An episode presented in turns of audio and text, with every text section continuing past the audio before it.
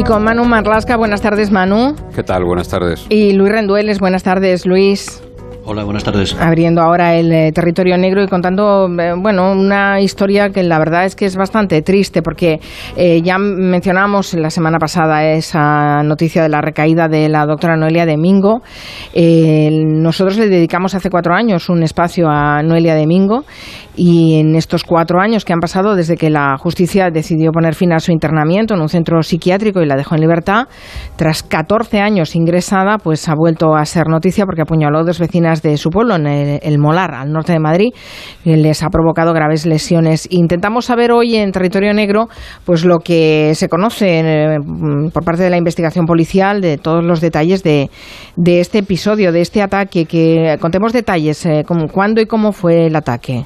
Bueno, esto ocurrió hace ocho días, el, lunes 20 de septiembre, a última hora de la mañana. Noelia estaba en un Ludine, un supermercado de su pueblo, del Molar, es un pueblo pequeñito al, norte de la Comunidad de Madrid, donde vivía ya cuando ocurrieron los hechos del 2003 y donde su familia tiene bastante arraigo. Es una familia que lleva muchas generaciones en, en ese pueblo, en el Molar. Ella vive en el centro y salió a un supermercado, había cogido un cuchillo, un cuchillo cebollero de su casa, donde vive con su madre, en compañía de su madre, y se metió en el supermercado y en el supermercado eh, le metió una puñalada a una empleada de 46 años que acabó con dos heridas en el mitoras izquierdo y a la dueña del supermercado, una mujer de 53 años que recibió cortes superficiales. Esa mujer, la dueña del supermercado, lo que hizo fue salir corriendo del supermercado pidiendo ayuda y se refugió en la farmacia que hay justo enfrente del establecimiento. Desde allí es de donde son grabadas las imágenes que se han hecho eh, muy populares y que se ve en las que se ve a Noelia con un cuchillo y cómo es reducida finalmente por, la policía. ¿no? Ella después del ataque eh, sale a la calle, a la puerta del supermercado, es esa imagen que hemos visto, y hasta allí acuden dos policías locales del, del Molar, que la verdad es que tienen una actuación muy, muy diligente porque eh, hacen las cosas exactamente como hay que hacerlas. Y allí, y esto es un dato que, que no trascendió en aquel momento, pero que sí que está escrito en el atestado que ha elaborado la Guardia Civil, y allí lo que hace Noelia es eh, tímidamente intenta atacar a un agente, pero eh, les pide a los policías que, la disparen, que quiere que la disparen, que quieren que acaben con su vida.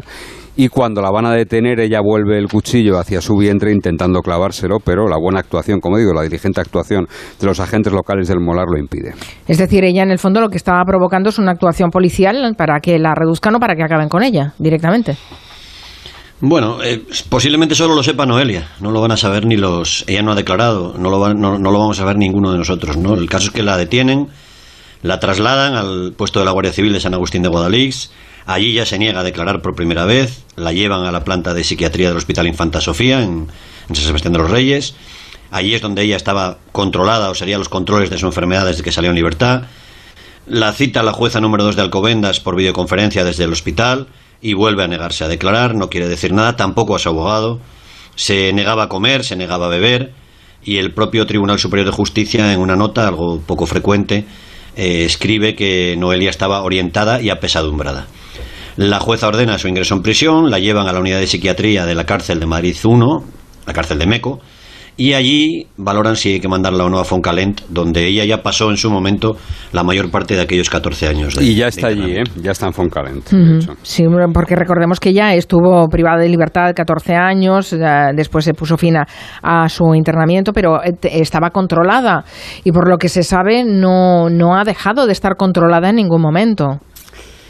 No ha dejado de estar controlado en ningún momento y vamos a contar un poco la historia, vamos a contar por qué, cómo, cómo se ha desarrollado todo. Eh, había pasado 14 años eh, ingresada en Foncalén, básicamente, sobre todo.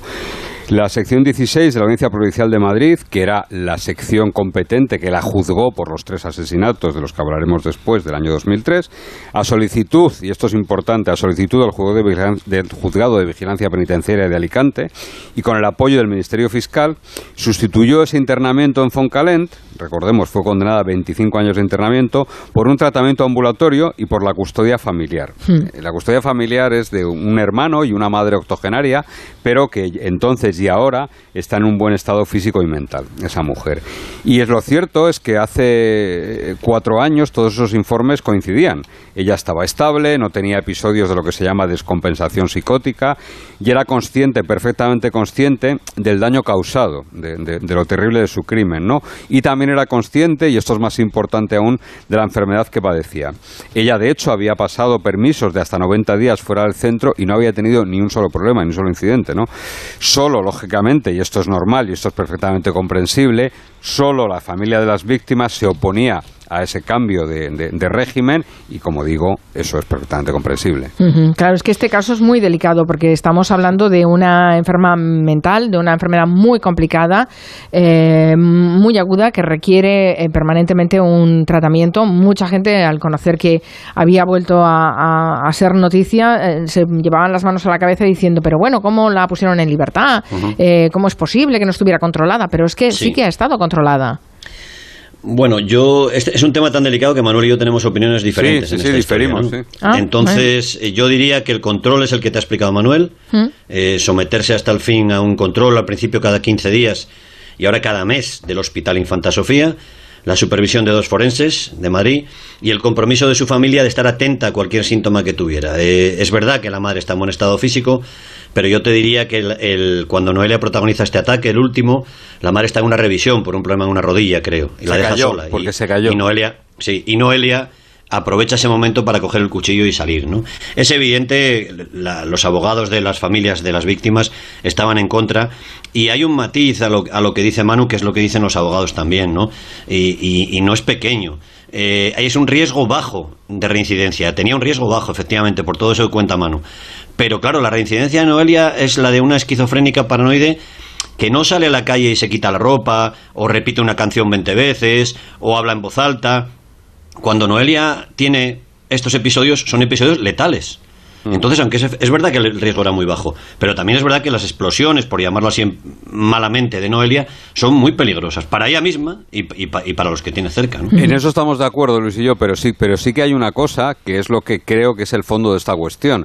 Si ella, como veremos más adelante, siguió estrictamente todo lo que le mandaron, fíjate hasta qué punto que la medicación se le inyectaban. No dependía de que la madre estuviese pendiente de que le diesen unas pastillas, no. Dependía de que ella acudiese a un centro médico en Miraflores de la Sierra a que le pusiesen esas inyecciones con el cóctel de antipsicóticos y ella se los ponía. De hecho, ahora contaremos cuándo se puso el último, ¿no? totalmente, Algo ha pasado, algo ha fallado. Puede ser que la enfermedad haya evolucionado y que se requiera una revisión de ese tratamiento. No lo sé, ¿eh? estoy ahora lanzando una, una hipótesis. Ahora, Ah, Esto los americanos lo llaman acertar la quiniela los lunes. Claro. Ellos dicen el Monday.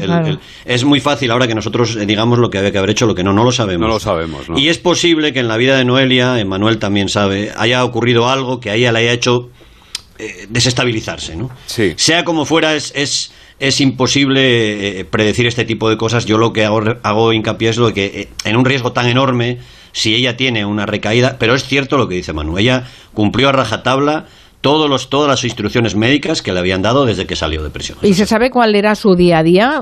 estamos hablando de que tenía una madre de 80 años, no debía salir, o si salía era muy acompañada, porque eh, en cuanto la deja sola la madre... O ella este estaba muy arropada por su familia, ¿eh? ella tiene una pequeña familia, tiene una madre, y tiene un hermano, pero que han estado, bueno, y primos, que han estado muy, muy, muy, muy pendiente de ella durante todo este... Bueno, estuvieron desde el año 2003 verdaderamente pendiente de ella, ¿no?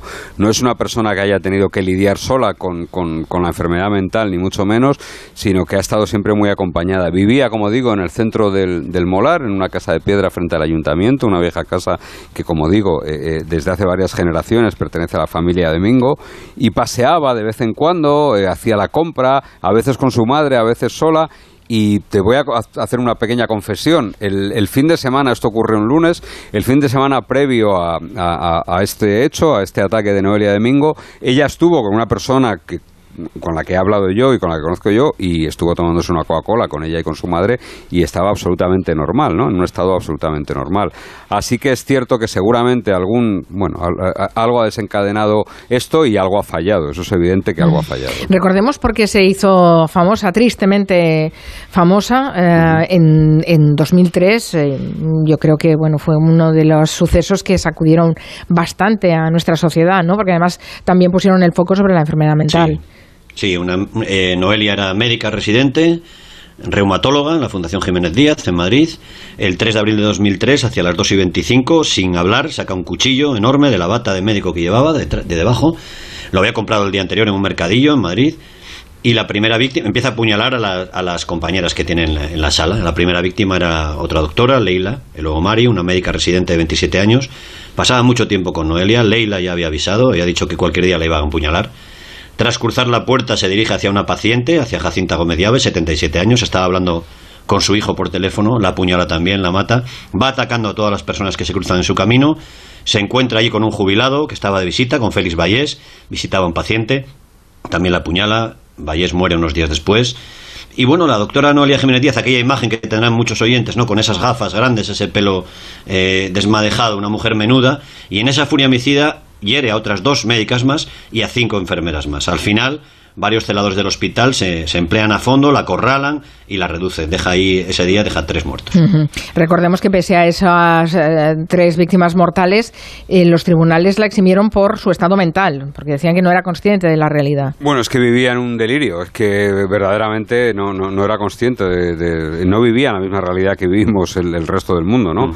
Eh, ella padecía una variedad, una variante de la esquizofrenia paranoide que se llama delirio de Fregoli y para que la gente se haga una idea, eh, ella lo que hacía era oír voces permanentemente que la insultaban, que la amenazaban, veía a gente por la calle vestida de Superman que se reían de ella, es decir, ella iba en el metro y veía gente vestida de Superman que se reía y que se mofaba de ella, ¿no? De su aspecto físico, de su voz, de todo absolutamente, ¿no? Quizás lo mejor para entender su estado sea leer un, fragmento de lo que ella misma le escribió a los psiquiatras, ¿no? que lógicamente la sometieron a un estudio muy detenido. y paso a leer textualmente lo que dijo.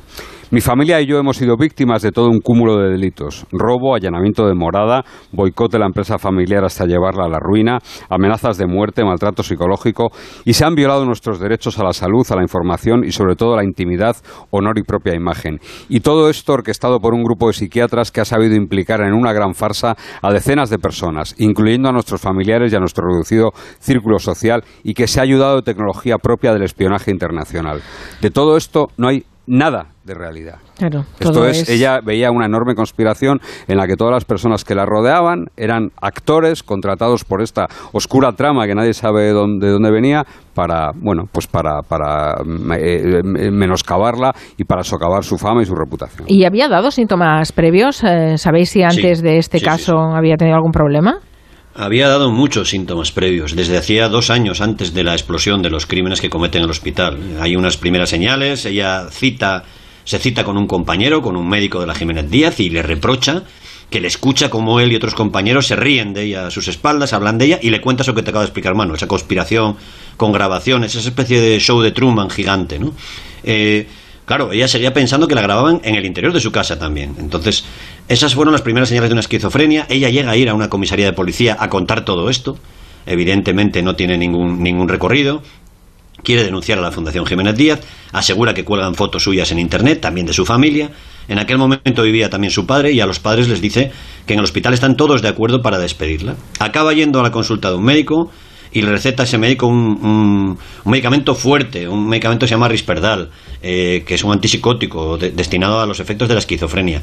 Sorprendentemente la dejan seguir ejerciendo y, y aquí viene el asunto, ella va a Portugal con unas amigas, eh, van a la playa, se ve gorda, porque es verdad que ese medicamento, uno de los efectos secundarios que tiene es que generalmente se coge peso, sí, porque hace engorda 8 kilos, exacto, engorda 8 kilos y decide dejar de tomar ese medicamento a diferencia de lo que ha ocurrido ahora, ¿eh? es muy importante. Y Noelia estuvo 15 días, 15 meses, perdón, de deterioro de esa historia que te decía Manuel, de viendo gente que se reía de ella, sin tomar esa medicación antes de explotar.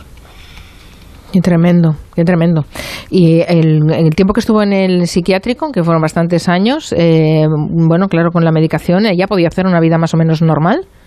Bueno, sí, hizo una vida absolutamente normal, le, le, cundió el tiempo, estuvo estudiando idiomas porque quería hacer traducción, estudió, aprendió inglés, portugués y valenciano, eh, era una persona de máxima, de máxima confianza de, de, Foncalent, hasta el punto de que recuerdo, no sé si te acordarás Luis, que un día nos contaron unos responsables de instituciones penitenciarias que fueron a Foncalent a una visita y claro, y de repente eh, vieron a Noelia trabajando en la prisión, allí en la enfermería, y es que era una persona que, claro, era médico, recordemos.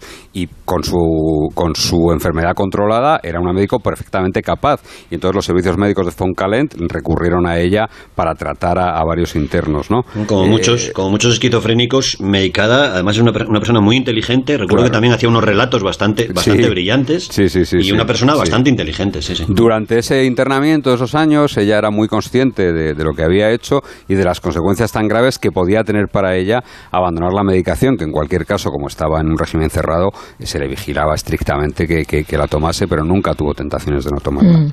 Ah, has dicho antes, Manu, que sabéis incluso por eh, toda la información policial que eh, cuándo fue la última vez que se medicó y la última vez que fue a visita médica, ¿no? En cuanto a control, en cuanto control trimestral de médicos, el forense Osakar Ibarrola la vio el 29 de junio de este año, cada tres meses tenía que ir, fue a final de junio cuando le tocó, y el informe médico eh, de, este, de este psiquiatra lo que dice es, y leemos textualmente, orientada en tiempo y espacio, niega alteraciones sensoperceptivas o ideación delirante. Se aprecia adecuado nivel de conciencia de la enfermedad con correcta adherencia al tratamiento. La informada padece una enfermedad grave de curso crónico de la que en la actualidad no presenta sintomatología psicótica activa. Esto pasa en junio, como te dice Luis, pero es que el 3 mm. de septiembre la ve el psiquiatra que la atendía habitualmente en el, eh, en el Hospital Infanta Sofía, aquí al lado, San Sebastián de los Reyes. Este psiquiatra se llama Javier Rodríguez Torresano, que hace un informe para mí, por lo menos, algo sorprendente. Porque él dice que no presenta descompensación psicótica, igual que sus colegas, ni signos que sugieran depresión relevante. Pero eso lo dice después de asegurar y leo textualmente, por primera vez en mi consulta informa del gran sufrimiento que viene experimentando desde que cometió los actos por los que fue condenada. Y Noelia dice textualmente, llevo todos estos años sintiendo un rechazo aislamiento social absoluto. Pese a ello, es cierto, el 14 de septiembre, es decir, seis días antes de los ataques, ella se inyecta la última dosis del antipsicótico. No le tocaba otra este informe, siguiente. Este informe que dice Manuel me parece muy relevante porque algo está ya en la cabeza de Noelia cuando por primera vez en todos estos años ella dice que está sufriendo mucho y que está aislada socialmente. Ella había intentado conseguir trabajo sin, sin, sin ningún éxito, claro. Mm. Y aquí hay algo, algo, no sabemos bien ese detonante que hablábamos antes, hay algo que ella está viviendo por dentro, no sabemos si será una cosa real física o será algo en su, en su mente, pero hay algo que le está haciendo ya cambiar y expresar ya sufrimiento y, y abandono y aislamiento. Bueno, pues uh, no sé si llegaremos a saber exactamente cuál es el detonante de ese cambio en su situación, pero desde luego es, eh, es, es, terrible lo que ha vivido eh, todo el mundo que, que, tiene relación con este caso, ¿no? Incluida ella. Y su madre, recordemos, 80 años, eh, sí, es, es, es, muy duro. Gracias, Manu Marlasca, Luis Rendueles. Hasta, el próximo Territorio Negro. Adiós.